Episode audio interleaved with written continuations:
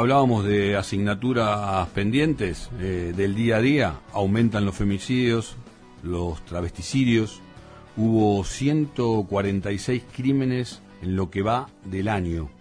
146 crímenes en lo que va del año. 162 chicos que han quedado sin madre. ¿eh? Estamos en comunicación con Ada Rico, presidenta de la Casa del Encuentro. Ada, te saluda aquí Edgardo Chini desde las 7.70 de la Radio Cooperativa. ¿Cómo te va? ¿Qué tal? Buenas tardes, ¿cómo estás? Gracias por atendernos. ¿eh? No, gracias a ustedes. Bueno, eh, me imagino que mucho para reflexionar. Este, dejo en tus manos el inicio de, este diálogo. ¿Qué, te parece como, como prioritario para transmitirle a nuestra audiencia? Sí, creo que lo más preocupante es que el índice de violencia de género no disminuye, ¿verdad? Porque mes a mes estamos presentando los informes y vemos cómo volvemos a una mujer o una compañera trans asesinada cada 30 o cada 29 horas en nuestro país y también detenernos en lo que recién nombraste, qué pasa con esos hijos e hijas que quedan en, en, total desamparo. Realmente esta es una realidad que nos interpela y que mes a mes reclamamos que se tomen aún más medidas de prevención y bueno, seguimos con el mismo índice tremendo porque no es un número, son vidas, ¿verdad? Son vidas que alguien decidió terminarla y arrebatarla y bueno, y aquí estamos con este tema. Eh, Ada, eh, sí, tomo tu palabra, pero tomo también la definición de tu palabra, digo lo de índice, ¿no? En realidad, bueno, un índice que en realidad marca una fuerte asignatura pendiente, ¿no? Eh, pero digo, em, ¿se profundiza? Porque este mismo índice, ¿se profundiza? ¿Estamos cada vez peor o hay un punto de inflexión a partir de mucha conciencia y algunas medidas que se han tomado? No, no, no estamos cada vez peor. O sea, si nosotras hacemos un relevamiento desde el año 2008 que venimos relevando, 2008 que venimos relevando los informes de femicidios, termina el año nos encontramos con una mujer o una compañera trans asesinada cada 30 horas. Y eso ni, ni sube ni desciende. O sea, eso es lo preocupante, que por más que se eh, toman distintas medidas, distintas leyes, distintos programas, eso es lo que no disminuye, eso es lo preocupante. Mm. Cómo es que no se logra descender, qué es lo que falta, en qué hay que profundizar. ¿Y en qué hay que profundizar? Este? Y bueno, por ejemplo, eh, por supuesto, trabajar mucho en campañas de prevención porque cuando hablamos de, cuando estamos hablando de femicidios o de leyes para condenar a los autores, ya el femicidio se cometió. Tenemos que trabajar mucho en la prevención y, y trabajar mucho en campañas de, de acompañamiento a nivel federal, ¿verdad? Porque hay muchísimos lugares de zonas rurales de nuestro país. ¿Cuánto le llega la información? ¿Cuánto le llega a estas mujeres o a estas compañeras trans la información del acceso a sus derechos? Por eso hablamos siempre de una toma de conciencia y de trabajo a nivel eh, federal. 58% de los imputados eran parejas o exparejas de las víctimas. 33 eh, de las víctimas habían denunciado eh, previamente agresiones. Me consta, Ada, y no de un solo caso cercano, este índice caso, no solo de una amiga cercana, em, que a veces el botón de pánico no funciona como corresponde y además te la regalo ir a hacer la denuncia por una cuestión de género. Exactamente. Vos fíjate que continuamente en cada informe que presentamos notamos que es mínimo el porcentaje de las mujeres que se animan a denunciar. ¿Y por qué no se animan a denunciar? Porque no se sienten protegidas. Porque ese policía que le toma la denuncia a la mujer termina no protegiéndola. Porque cuando le otorgan déjame interrumpirte, déjame interrumpirte un minuto ahí, eh, para, pero para, para que lo sumes. Eh, hoy por hoy mucho del personal este, de las fuerzas de seguridad es femenino, es de mujeres. Independientemente que obviamente sabemos que el género cruza por distintas instancias y sigue abierto, pero digo, este, hay muchas mujeres policías, digo. es que aquí no tiene nada que ver si es un varón o una mujer, porque también tenemos jueces y juezas que dan fallos sexistas. Bien. Acá se trata Pero vos de habías hablado masculino, hablando de un policía, digo, en un sentido genérico lo estabas diciendo. En un sentido genérico, pero en realidad puede ser un policía hombre o una policía mujer. Eso es indistinto.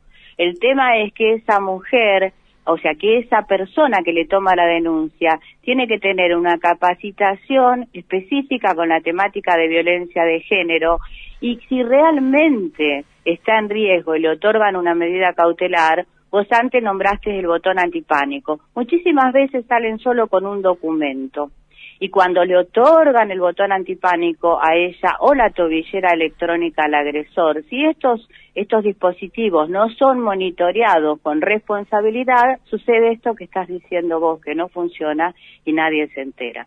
Por eso ahí tenemos un trabajo específico con todo lo que sea poder judicial, fuerzas de seguridad, para que realmente se sientan protegidas porque esto por supuesto conlleva a que ellas digan, no, ¿para qué voy a denunciar si no me van a proteger? ¿Qué te dice el dato?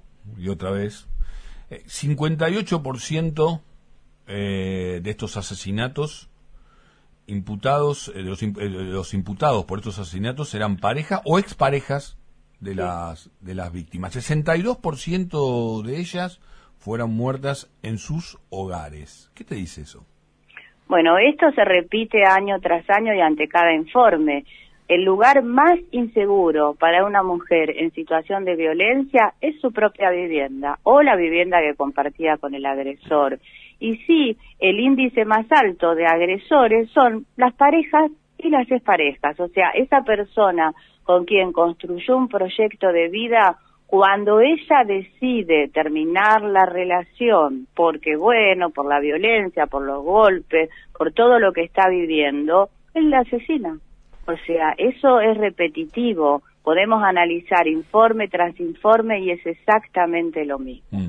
Mucho de lo que dice Seagado como, como un faro en lo que tiene que ver para poder pensar y aparte cómo ha puesto el cuerpo en territorio para llegar a conclusiones vivas eh, menciona esta, esta, esta idea también, eh, que obviamente todo lo que es el patriarcado, principalmente, obviamente, que va sobre eh, mujeres, sobre el género femenino y el género también de travestis y demás, pero habría deberían empezar a comprender este, los propios hombres que también son parte ¿no? de, este, de este ejercicio para, para el sufrimiento, digo, de este ejercicio patriarcal, para que también se tome otro tipo de conciencia. ¿no? Me parece que en ese lado también hay mucho para, para avanzar. No sé si coincidís al respecto, Ada.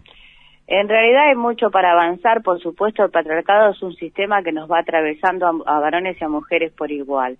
Y cuando hablamos de los varones agresores, estamos hablando de los varones violentos, no del compañero que está al lado nuestro, trabajando día a día, acompañándonos. O sea, los varones agresores realmente tienen que hacer un trabajo muy profundo, muy en profundidad, para dejar de considerar a la mujer como un objeto de su pertenencia, a la mujer, a sus hijos y a sus hijas, porque cuando nos detenemos en los informes de que presentamos, vemos como muchísimas veces ante una separación, ante una posible separación, termina asesinándola a ella y a su hijo y a su hija, porque considera que son suyos. Y una con lo que le pertenece hace lo que quiere. Entonces, esto es el famoso cambio cultural del que hablamos.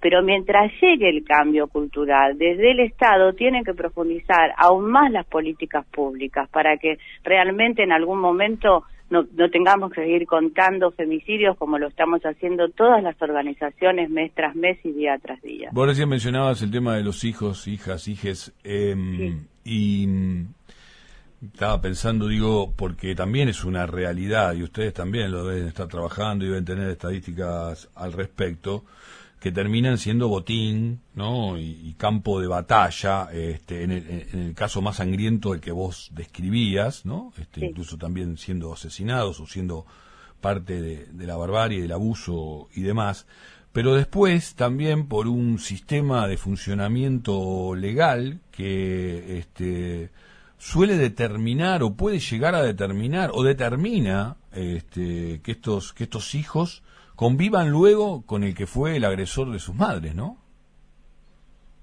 Oh, sí, sí, por supuesto. Por eso cuando yo a veces te hablo, cuando estamos hablando de, de lo que pasa con la justicia, que pueden ser jueces o juezas, es indistinto, y terminan revinculando a ese menor con el agresor. Entonces, por eso hay mucho para hablar y mucho para trabajar sobre este tema, fundamentalmente pensando en una niñez que queda en total desamparo, ¿verdad? Y muchísimas veces los hijos o las hijas quedan a cuidado del agresor, como sucedió con el caso de Rosana Galeano, que seguramente quienes nos están escuchando lo tienen presente, donde Arce, el asesino y condenado por la justicia, y la madre de Arce también condenada por la justicia, y los niños continuaron viviendo con él, con el agresor y su madre, hasta que fallecieron. Entonces, ¿qué pasó? ¿Por qué la familia no le otorgó la tutela de estos menores a la familia de Rosana que lo pedía? Son cosas que no, no se pueden comprender. Mm. Esa es la realidad que tenemos y es la realidad que, que tenemos que pedir que se modifique. Sí, y uno también, este, y no te quiero robar más tiempo, Ada, pero uno también reflexiona sobre lo que ocurre en las grandes urbes y lo que ocurre en situaciones de, de, mayor riesgo, digo, por, por la cuestión de ser eh, pueblos o ciudades más alejadas, ¿no? Eh, donde hay algunos mandatos prácticamente que no se han modificado con una impronta feudal, ¿no? Esto que vos decías eh, del tema de la propiedad, ¿no?